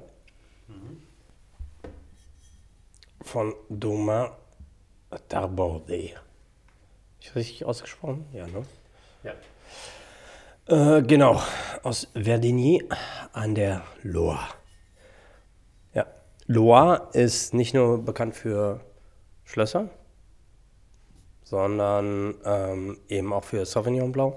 Ist die Heimat des Sauvignon Blanc. Wir haben die beiden wichtigsten und berühmtesten Sauvignon Blanc Appellationen an der Loire, Sancerre und Polyfumé. Ähm, Polyfumé ne, ist nochmal irgendwie eine zusätzliche Geschichte. Fumé, dieses verbrannte ähm, durch den Vulkangestein ähm, und die lange Lage auf der Effe und so. Aber Sancerre ist eben sozusagen die frische, in Anführungsstrichen einfache Variante des Sauvignon Blanc aus der Heimat des Sauvignon Blanc und ähm, das ist auch, also Sancerre ist wirklich so ein, so ein Aperitif-Stillwein, ist auch so ein Klassiker mit Muscheln, Fisch ähm, und Sancerre ist eben ganz anders als die Sauvignon Blancs, die wir eben aus Marlborough in Neuseeland kennen, so das, was wir aus der neuen Welt kennen. Und ähm, deswegen sollte man das auf jeden Fall mal getrunken haben, weil äh, man sollte halt auch immer wissen, woher kommen die Rebsorten und ähm, wie ist das authentische Produkt. Das heißt, der Sauvignon Blanc, der da drin ist, der ist da, das ist wirklich die Heimat Ja. Im- im- genau, an der Loire. Ja. Ja. Und äh, was du, ich will das nur noch mal hören. Mhm. Äh, der Sauvignon Blanc, der wird jetzt auch angebaut in Übersee, Mhm, richtig? offensichtlich auch mit Erfolg, so dass Ja. man ihn auch daher kennt, vielleicht auch zum ersten Mal kennenlernt. Ja, also ich denke halt, viele kommen zuerst heutzutage mit neuseeländischem Sauvignon Blanc in Kontakt. Und wie heißt der dann da zum Beispiel? Ja, also ich meine, das berühmteste und mit, also mit eins der berühmtesten und teuersten Weingüter ist, glaube ich, Cloudy Bay in, in Neuseeland, ähm, in Marlborough. Ähm, die machen Sauvignon Blancs, die sehr grasig sind, so sehr quietschig, sehr laut. So, die Frucht ist sehr im Vordergrund, also die setzen eben auch sehr auf den Ausbau im Edelstahl, um eben diese Frucht, die der Sauvignon Blanc von Natur aus mitbringt, ähm, zu betonen. Wir haben in Deutschland auch eine Rebsorte, die mit dem Sauvignon Blanc eigentlich überhaupt nicht ampelographisch verwandt ist, aber die ähnliche, also in der Aromatik, ähnliche Weine hervorbringt. Das ist äh, Scheurebe. Ne? Also ähm, Scheurebe ist der German answer to Sauvignon Blanc. So, hat mein amerikanischer Kollege gesagt. You Germans, you have an answer to everything. Ja. Matjes is the German answer to sushi. And Scheurebe is the German answer to Sauvignon Blanc. Okay, okay typisch Amerikaner, ja. Ähm, Sancerre ähm, würde ich tendenziell eigentlich immer aus dem Burgunderglas nehmen, gerade wenn, wenn wir ähm, wenn wir über französische Sauvignons reden, weil da immer noch ein bisschen mehr stattfindet als nur der reinen Frucht. Obwohl wir die natürlich jetzt auch riechen. Klar, das ist unverkennbar.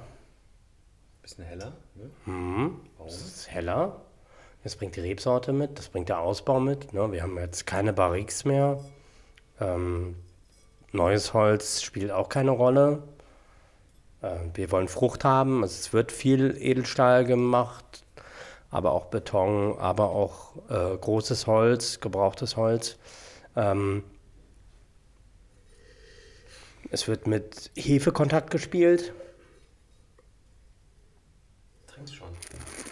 Mhm. Immer schneller, äh, schneller.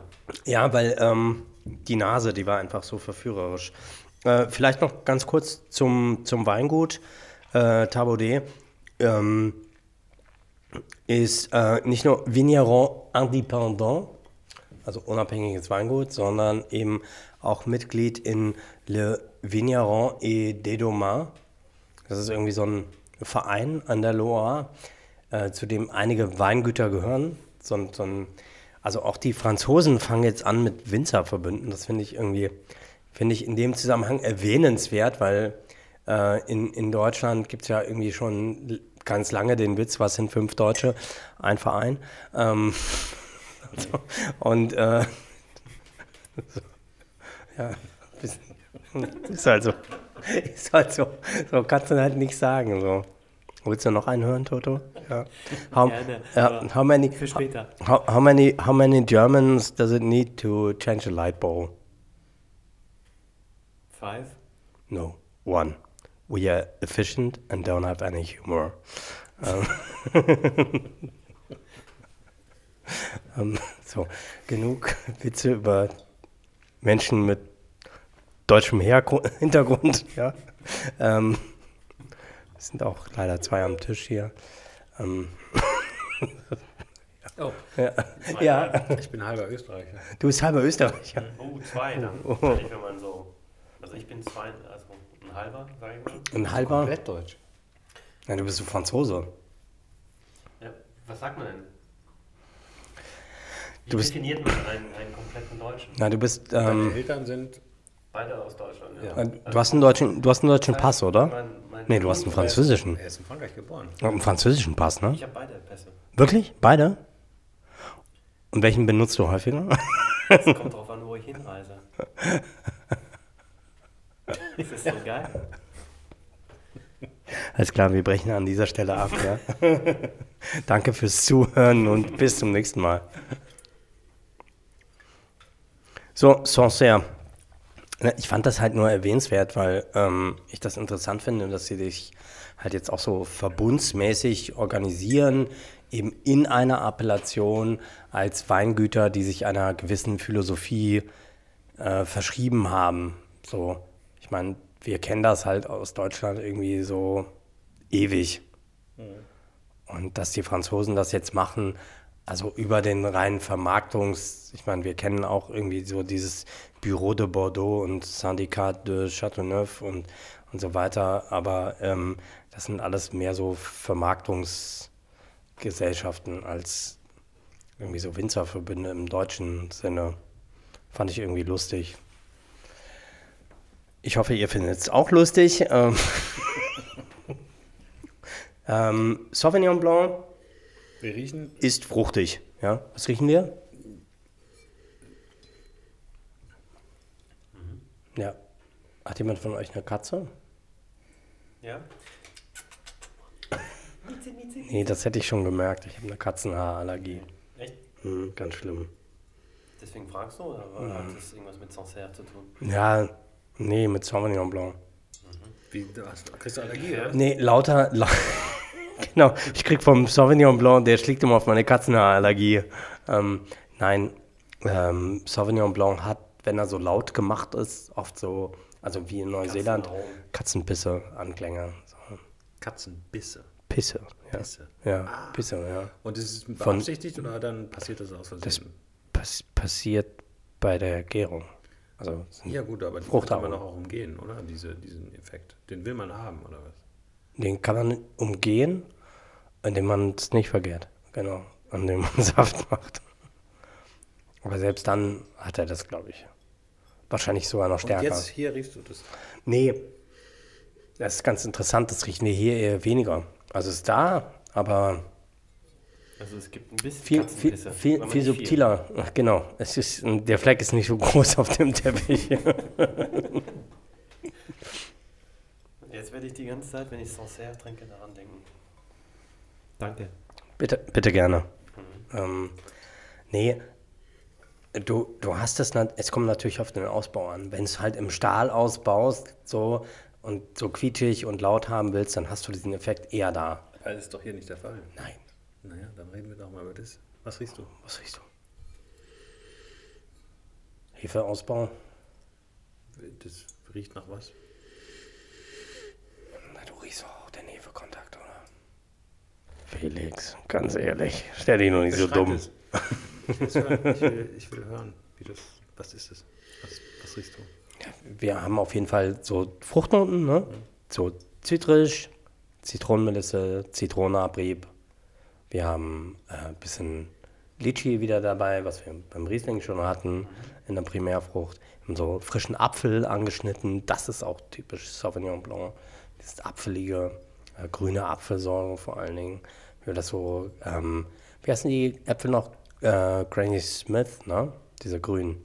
Ja, die riechen vor allen Dingen so. Ähm, Stimmt. und Total. du hast das auf jeden Fall da.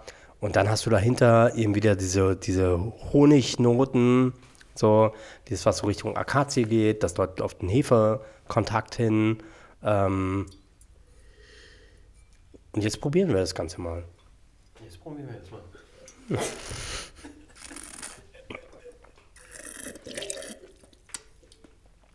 Ja, Kannst du ein bisschen nachschenken, bitte? ja, gerne.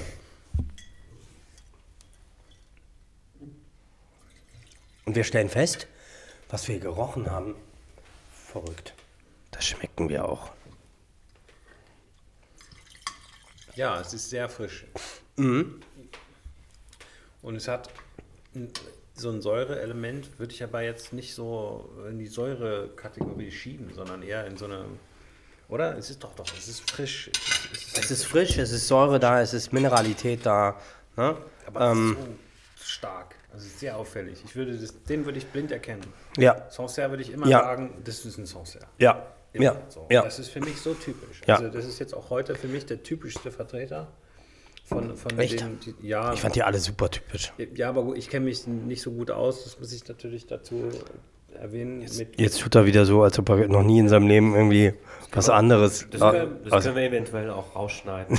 Also wenn es ein bisschen unangenehm ist für dich, das das ist, das immer so lustig. Das ist immer so lustig, wenn Felix immer so tut, als ob er irgendwie so noch nie irgendwas anderes als von der südlichen Rhone oder, oder in diesem Fall aus dem Sancerre getrunken hat. Ja, so, so, also ich kenne mich eigentlich, ich habe noch nie einen Chablis getrunken. So zehn Minuten vorher hat er noch gesagt so, ja, ich kenne das aus Frankreich, wenn man dann auf der Terrasse ist und dann bekommt man so einen 01er Chablis, so, da sage ich, das ist typischer Chablis. Ja, so. Ne? Und äh, ja, ja, er hat auch noch nie übrigens Riesling, er weiß gar nicht, wie gereifter Riesling schmeckt, das stimmt gar nicht. Weiß er, weiß er gar nicht, weiß er gar nicht. Außer vielleicht die 15 Ausnahmen, die er schon irgendwie, ja. Aber, aber sonst weiß er es nicht. aber der Sancerre ist genauso, Ja, genau so ist Sancerre. wie ich mich an Sancerre erinnere. Aber- und genauso, wie ich ihn auch sehr, sehr gerne mag. Also jetzt, Jetzt lass uns mal das Essen probieren dazu zusammen, dann können wir nämlich sehen, was das vielleicht noch für Unterschiede bringt.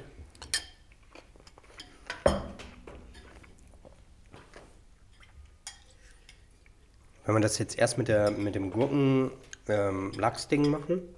Funktioniert, finde ich. Funktioniert, ist aber ganz anders als mit dem Riesling. So, weil der macht den Wein plötzlich so, die Säure, die da drin ist, macht den Wein so viel runder, noch kräftiger irgendwie. Ähm, ohne dass der Gang irgendwie verliert dadurch. Ähm, und das ist tatsächlich auch was, was, äh, was Sancerre so ein Stück weit auch so ausmacht, mhm. was ähm, Scheurebe jetzt klassisch deutsch ausgebaut, also im Edelstahltank, ähm, eher nicht kann. Mhm. Weil der hat eigentlich dafür, dass er so frisch ist und so fruchtig, hat er ja doch ordentlich Körper eigentlich.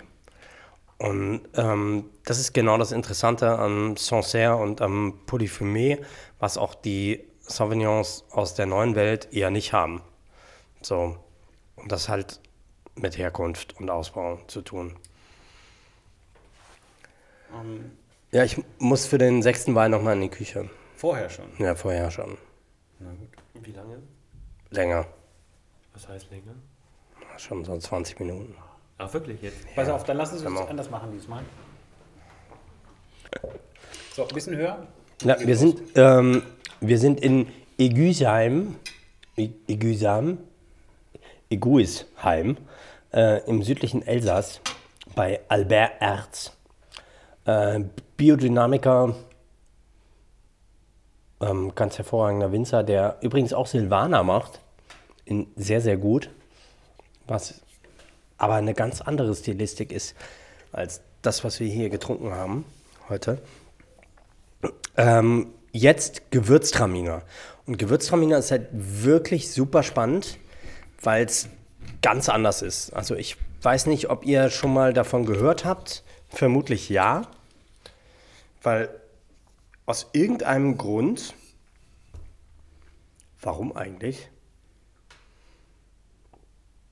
gibt es ähm, Gewürztraminer in zweifelhafter Qualität äh, ab und zu in Supermärkten käuflich zu erwerben. Süß dann auch, ne? mit Restsüße. Ja, mit Restsüße. Ganz furchtbar. Versteht kein Mensch. Ähm, das braucht man wie ein Loch im Knie. Ähm, oh, das war. Nicht so gut. Hm. War auf jeden Fall sehr laut. Ähm, wollen wir mal gucken, was der Albert hier auf die Flasche gebracht hat. Kannst du uns erstmal was dazu erzählen, warum wir ausgerechnet, ähm, wenn wir über berühmte französische Weine reden, bei einem Gewürztraminer hängen geblieben sind? Warum Gewürztraminer? Weil Gewürztraminer, glaube ich, also stellvertretend fürs Elsass glaube ich, steht. Also wenn wir ans Elsass denken, denken wir an Riesling, Pinot Blanc und Gewürztraminer. So, Pinot Blanc, wir haben einen Grauburgunder schon dabei aus Deutschland, wir haben einen Riesling dabei aus Deutschland und ich sehe halt den Riesling vor allen Dingen sehe ich auch eher in Deutschland als in Frankreich. Ähm, und Gewürztraminer ist wirklich so eine elsässische, elsässische Geschichte. Also ähm, es wird, glaube ich, weltweit am meisten Gewürztraminer im Elsass angebaut und mit großem Abstand der beste Gewürztraminer weltweit kommt aus dem Elsass. Ist einfach so. Was Sortentypizität, Ausbau etc. angeht. Wir haben jetzt hier eben auch was von einem Top-Weingut, ähm, wo wir ja sowieso eigentlich hier in dieser Ranch wieder nur High-End-Weingüter dabei haben. Ähm, und es ist einfach schön, da jetzt auch noch so einen Wein reinzubringen, der einfach komplett aus der Reihe schlägt, ähm, der ein Stück weit nervig und anstrengend auch sein kann, wenn man das nicht gewohnt ist. Und der aber super geil mit Essen funktionieren kann. So, und wie das auch aussehen wird, werdet ihr auch, ihr beiden werdet es auf jeden Fall gleich noch erfahren. Ich würde ähm, Rieslinggläser nehmen dafür. So, wenn man jetzt dran riecht, was haben wir? Rose. Rose und Litschi, genau. So, ungewöhnliche Kombi. Also Litchi habe ich noch nie so präsent gerochen wie bei dem. Ja. Jetzt, wo du es sagst, Litchi. Weil Litchi hat Das ja ist eigentlich pur Litchi. Wenn du irgendwie die Haut Ja, ja. abziehst. Genau, wenn du die Haut abziehst, ja. Rose rieche ich auch. Aber, genau die, das. aber vor allen Dingen diese Kombination mit der Rose, das ist so Wildrose, die halt schon so irgendwie, wo die Blüte schon so seit zwei Tagen steht. Weißt du, und du gehst so dran vorbei und riechst halt so rein. Und dieses Rosending, das hast du wirklich nur bei Gewürztraminer, so krass. Hast du das eigentlich ähm, vorab gespeichert, was du weißt, dass, okay, ähm,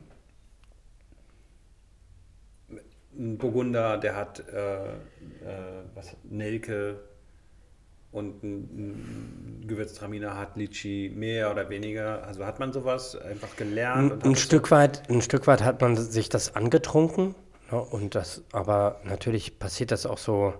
Aber es gibt so eine Art Cheat Sheet. Also für Sommeliers, dass man, dass Nee, man weiß, so, also- okay, jetzt kommt das, dann weiß ich, okay, dann weiß ich schon, welche. Also, also i- ja, ja und nein. Also natürlich in der Ampelographie befasst man sich ja auch damit, was ist die Primärfrucht einer Rebsorte, wenn man das einen Wein draus macht. Ampelographie ist. Die Wissenschaft der Rebsorten. Ähm, also du kannst das schon, du kannst das schon irgendwie alles auswendig lernen, was da steht. Ja. Ähm, aber also ich glaube, dass, also, oder sagen wir es so anders, für mich macht das wenig Sinn, weil, weil ich lerne anders. Ich, bin ein weiß- anderer Lerntyp. Ich lerne das nicht einfach auswendig, sondern ich probiere das und dann stelle ich irgendwann fest, so, okay, das ist Chardonnay. So, und das ist Riesling. Und das ist Silvaner und das ist Gewürztraminer. Und das ist, weiß ich nicht, Sauvignon Blanc. Und das ist Grenache Blanc. Und das ist, Aber die speziellen ähm, Geruchscharakteristika von diesen Trauben, da ist es doch äh, sicher so, dass man sagen kann, beim Gewürztraminer ist Litchi eigentlich immer mit im Spiel. Manchmal mehr, manchmal weniger. Rose vor allen Dingen. Also Rose. Rose vor allen Dingen. Vor allen Dingen. Vor allem Rose. Also ja, weil, weil das halt das Außergewöhnliche ist. Wir haben ja jetzt auch gesehen, bei dem Riesling war ein bisschen Litchi dabei, bei dem Sauvignon Blanc mehr. Hier ist es jetzt sehr krass dabei. Mhm. Ähm, aber vor allen Dingen riechst du halt dieses Rose-Ding. Das hast du bei keiner anderen Rebsorte. Könntest du eigentlich da an dieser Stelle mehr ins Detail gehen? Also Rose und Litchi sind ja eigentlich letzten Endes auch nur ähm, assoziative Begriffe. Richtig, ja. Man sagt ja auch, wenn man, man spricht eigentlich so unter Sommeliers, sagt man ja auch eher vegetabile Noten Ja. und so. Und das ist natürlich auch ein Fachbegriff, so, meint aber genau eben dieses gemüsige, kräuterige, so, ne? Ähm, Astringenz ist das, was wir irgendwie kennen, was, was dieses Austrocknende ist, was durch Gerbstoff äh, im Mund passiert und sowas.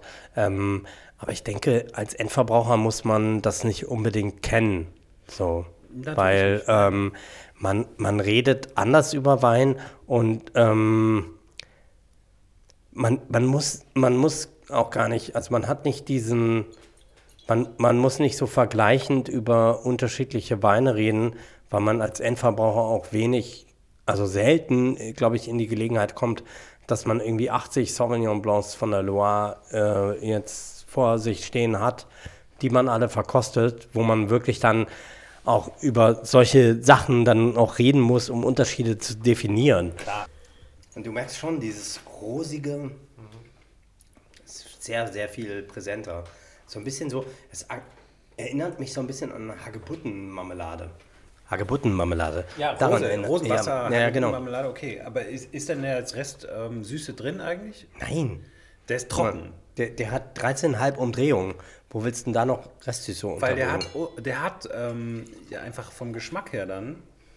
Das dieses- ist keine Süße, das ist Frucht. Frucht. Also Was du- dieses, ja, Das schon ist, das ist übrigens auch so ein, so ein, wie soll ich sagen, so ein, so ein, so ein Fehler äh, in, der, in der Weinsprache, den Laien ganz oft haben in der Kommunikation mit Sommeliers, ähm, den du natürlich nicht hast, Toto. Ähm, das, äh, genau, ist richtig. Ähm, dass, dass sie halt irgendwie Süße meinen, sagen, aber Frucht meinen. Ja. Ne? Also so der Klassiker ist halt irgendwie so Sauvignon Blanc. Also sagen, ich mag süße Weine Und dann kommt irgendwie der Sommelier oder der Kellner und schenkt irgendwie Riesling Kabinett Spätlese irgendwie oder noch höher aus. Und die sagen, das ist zu süß. Und dann fragt er nochmal nach, ja, ähm, was trinken Sie denn sonst so? Und dann kommt irgendwie so raus, ja, ja Sauvignon Blanc, Scheurebe und so. Und dann so, aha, okay. Der oder die meint Frucht und gar nicht Süße. Mhm. So. Ähm, und das ist halt ein, ein Unterschied, weil ähm, wir, ich glaube, ich glaube, es liegt daran, wir meinen, dass wir durch die Frucht die Süße riechen, weil wir das automatisch irgendwie so assoziieren, weil wir das so kennen. Ähm, wenn wir zum Beispiel Banane riechen, ja. erwarten wir, dass wir in eine süße Banane reinbeißen. Ja. Ähm, aber wenn wir bei einem Wein Banane riechen, so, dann deutet das zum Beispiel, kann das auch auf einen Sauvignon Blanc hindeuten, so, aber der wird nicht süß sein. Der wird wahrscheinlich weniger als ein Gramm Restzucker haben auf einen Liter. So, ähm, aber ich glaube, das kommt eher daher, weil wir eben das so erlernt haben als Kinder, okay, das riecht so nach Banane oder Apfel oder so, das ist auch irgendwie süß. Ähm, aber wir meinen eher fruchtig dann damit. Hm? Sehr fruchtig. Ja, das, Sehr fruchtig. Das ist super fruchtig hier, ja. Also die, der Gewürztraminer, also, hört, er, vom, es hört, ich habe auch immer diese Assoziation, der Name ist halt auch. Man spricht übrigens auch in dem Zusammenhang von Bouquet-Rebsorten. Also Gewürztraminer, Scheurebe, Sauvignon Blanc, sowas. Bacchus, Hüchselrebe, so. Das sind alles Bouquet-Rebsorten, ähm, das bedeutet eben, also Bukett wie Blumenbouquet, es riecht halt sehr stark. Wie heißt der Gewürztraminer in anderen ähm, Regionen der Welt? Also ich kenne ehrlich gesagt nur den Begriff Gewürztraminer. Weil der, der hat ja ein, in diesem Wort steckt Gewürz drin. Ähm, Traminer ist auch so ein Wort, was sich eher so anhört wie eine Konzentration. Ja, aber Traminer ist auch nochmal eine eigene Rebsorte. Ist auch nochmal eine ja, eigene. Ja, also in Österreich auch viel angebaut. Traminer, ah, ja, Traminer. das habe ich schon öfter mal gehört. Ja. Traminer und auch in, auch in, wird auch in Slowenien und Ungarn mhm. viel gemacht. Ah, und wenn Würdest du sagen, dass das ein typischer Gewürz, also ein guter Vertreter eines ja. Gewürztraminers ist? Ja? Das heißt, wenn man einen Gewürztraminer, ähm, wenn man den kennt, dann kennt man Gewürztraminer. Auf jeden Fall. So. Ja, das ist auch ein bisschen die Idee bei dieser Box, ne? Hm, dass man Klar. sagt, so, wir wollen eigentlich auch. Natürlich haben wir ja schon am Anfang irgendwie gesagt, dass es um Rebsorten, Typizität, Herkunft ja. und Handschrift der Winzer geht.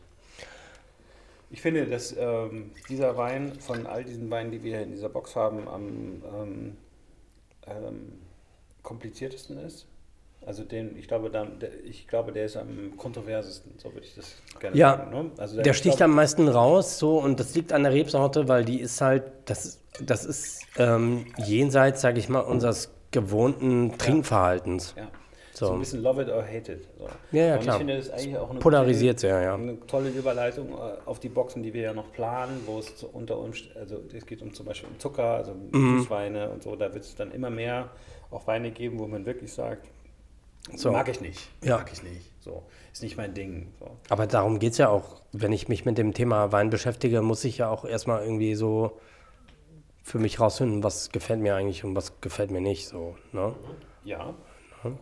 Ja, und natürlich gibt es dann auch diese, diese Schallmauer, wo man sagt, ab jetzt gefällt mir eigentlich alles, weil alles irgendwie neu ist und weil alles, was gut mhm. ist, gut ist. Ja? Und, und bis dahin ist es halt Geschmack. So, was, was ja. ist so. Und da jetzt, es gibt aber, ich kenne ich kenn auch ein paar von unseren äh, Freunden, die ähm, Gewürztraminer einfach mögen. Und ich kenne auch ein paar, die Gewürztraminer einfach nicht mögen. So. Und bei allen anderen Weinen ist es so, hm, wenn, wenn man den nicht mag, würde man eher so, ja, ist nicht so meins. Und hier ist es eher so wie mit Lakritze. Manche mögen es gar nicht und manche lieben Stimmt, es. Stimmt, ja. ja. Lakritze ist ein gutes Beispiel, ja. ja. So, und, und da ist es so, und für mich hat der Gewürztraminer so, der kommt so ein bisschen in diese Ecke. So. Ja, also wo, wie Lakritze kann wirklich so, da kann man zwei Camps bauen. So, in, auf einer Party, die, die, jeder, der Lakritze gar nicht mag, in die eine Ecke, und dann sind da relativ viele Leute so die ganzen Schienen sagen so, ich kann es nicht essen. Ja. So, ich kann es nicht essen. Koriander ist auch so ein Beispiel. Koriander, Genau. frischer Koriander. Koriander ist auch so ein Ding. Kurkuma. Mm, Kurkuma glaube ich nicht so, aber ganz äh, so. Aber bei, bei Koriander ist es ja auch so, da gibt es ja Leute, die können das sogar irgendwie genetisch nicht, weil denen so ein Enzym fehlt. Ja. Und für die schmeckt Koriander einfach immer seifig. Ja. So. Ich gehöre zum Glück nicht dazu.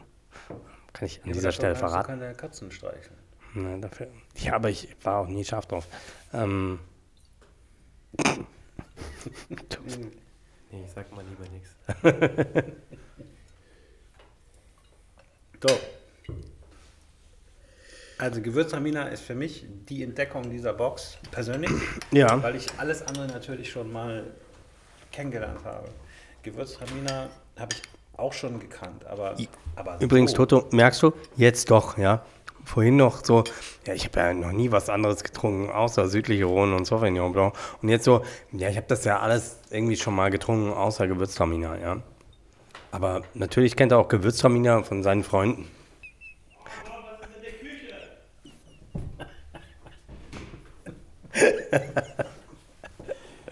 Ich habe es ihm gesagt. Also was essen wir dazu? Bei Ja, ähm, das ist schwierig. Das ist super schwierig. Also, Roselici Gewürztraminer, der Name sagt ja auch. das dass du, du, du solltest vielleicht mit Gewürzen arbeiten. Ja, aber zum Beispiel Schnecken. Habe ich, hab ich so gedacht, weil die auch so irgendwie. Mhm. Ja. Wäre natürlich relativ einfach für mich gewesen jetzt. Aber könnte man darüber nachdenken, Schnecken zu einem Gewürztraminer zu essen? Oder sollte man vielleicht eher darüber nachdenken, ob man da nicht irgendwelche komplizierten ähm, Marzipan, Süßgebäcke oder weiß Ja, ich nicht? oder also sowas kann auf jeden Fall super gut funktionieren. Ähm, Gerade halt irgendwie Marzipan hast du ja angesprochen, da ist ja auch Rosenwasser drin. Das greift das ja auch wieder auf. Ähm, ich finde, also für mich hat Gewürztraminer auch immer irgendwie so ein Stück weit was Zimtiges. So. Ähm, und ich habe jetzt was vorbereitet. Entenbrust. Ja. Ähm, und das werde ich so ein bisschen leicht asiatisch interpretieren. So mit äh, Zuckerschoten und Soja und Zimt und Chili und so. Anis, Sternanis? Ja, ähm, das Tolle ist halt vor allen Dingen, dass ähm, Gewürztraminer halt auch gut mit Schärfe umgehen kann. Ja, deswegen auch ein bisschen Chili. Und Ja, okay. so. Ja, hör dir nochmal die Sprachnachricht an, die ich dir geschickt habe, für die Einkaufs äh, kurze Einkaufsliste. es, sind nicht, es sind echt nicht viele Sachen, also wir brauchen wirklich nicht viel. Um, Ha- lang. Halbut. Es war doch gar nicht so viel. Also.